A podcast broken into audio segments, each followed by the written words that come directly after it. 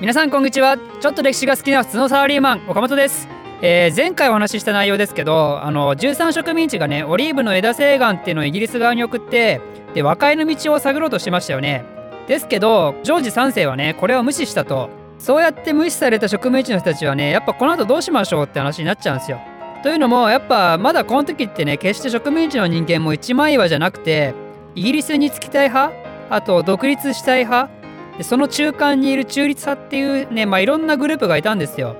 なんで、まあ、この後の方向性にちょっと戸惑ってたと。まあ、そうは言ってももう彼ら戦争の中にいるわけじゃないですか。そんな中でやっぱ戦ってる人たちが一枚岩じゃないって非常に危険な状態なんですけど、これがね、あるものによってこの後大多数の人間がね一気に同じ目的意識を持つようになったんですよね。そのあるものっていうのは何かというとトマス・ペインっていう人が書いた「コモンセンス」っていう本があるんですよ。まあこれ日本語で常識っていう意味なんですけどこの本がベストセラーになったんですよね。このコモンセンスがベストセラーになったことでほとんどの人たちが同じ目的意識を持ったと。じゃあそのコモンセンスという本で何が書いてあったかというと簡単に言うとイギリスからの独立っていうのは人権上当然の権利であると。この人ねトマス・ペインっていう人はね王様王権だったり貴族専制政治みたいなねそういうあの世襲制によって権力を持つ人間が政治を行うっていうシステムをもうねクソだって言いまくってるんですよ。だから王権なんてクソだし貴族制なんてクソだしそもそもねこいつは世襲制だししかも王様に限って言うと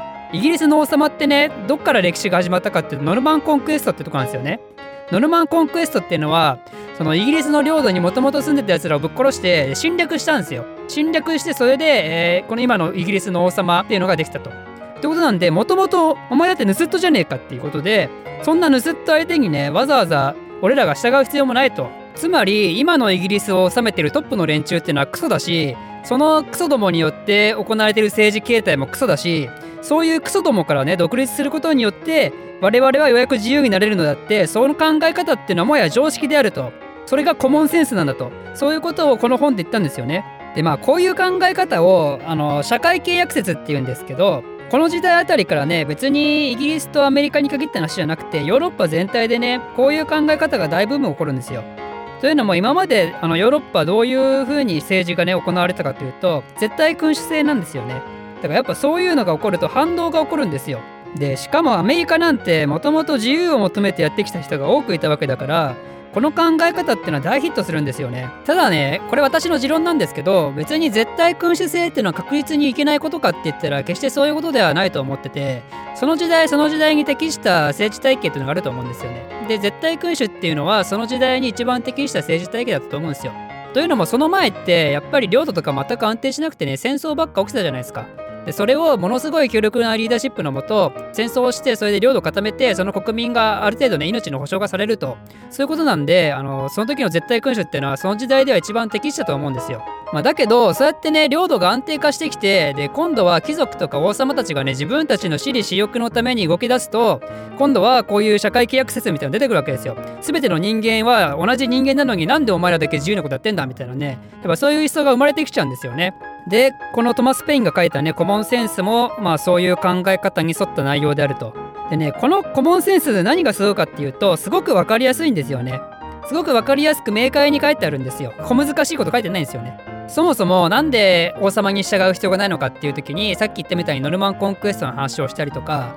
そもそもアメリカって大陸でしょ？でイギリスって島国じゃないですか。なんで大陸の我々がねちっぽけな島なんかに支配される必要があるんだっつってこれをトマス・ペインは惑星と衛星に例えてるんですけど惑星が大陸である我々であって衛星はちっぽけな島国のイギリスだと。だから惑星をね支配する衛星なんてのはこの世に存在しないんだってことでだから我々大陸がなんで島国なんかに支配されるんだ支配される必要はないだろうっつってそれで十三植民地の人間がそうだそうだそうだそうだっつって USA USA みたいな感じになるんですよ。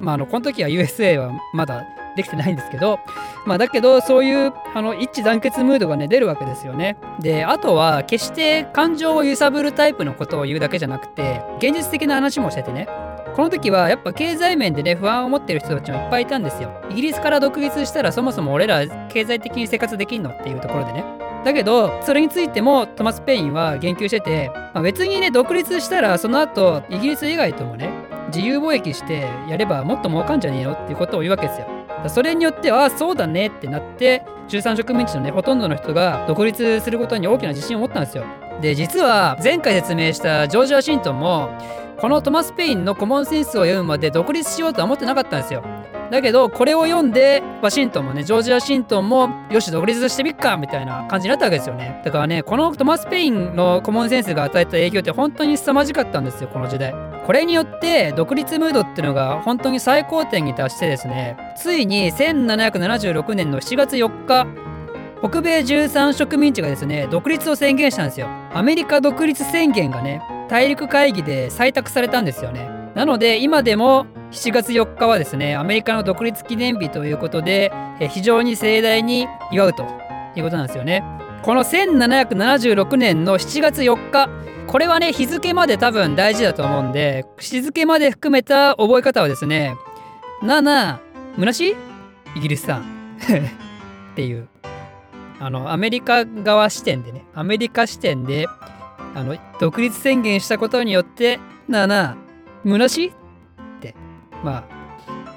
まあはい。ででですねその独立宣言をしたその翌年には連合規約っていうのをまた作ってですねこれによって13植民地が正式に連合体になったんですよ。でこの時にようやく USA あの United States of America が付けられたんですよね。でまあこれに関連するプチエピソードというか豆知識ですけどあのアメリカのね今の国旗星条旗って赤白の線がね全部で13本あるんですよ。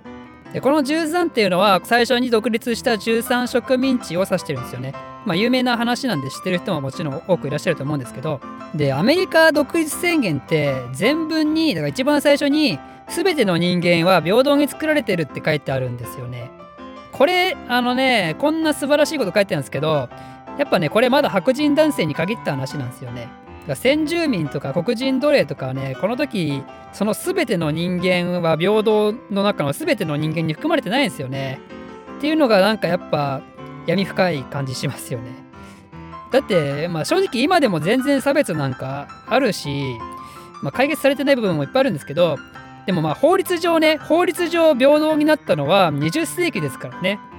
だから200年時間がかかったんですよ独立宣言を出した後も全てが平等になったのかそれぐらい、まあ、この後まだまだ闇深い問題を抱えることになるんですけど、まあ、それはまた別の話ということででこの独立宣言ねちょっと注意しなきゃいけないのはあの独立宣言をしたことによって独立戦争が起こったわけでもないし以前から説明してるようにもうすでに戦争始まってるしね。で戦争が終わって勝ったからそれでようやく独立宣言をして独立したってわけでもないし戦争がね先に始まってでその途中で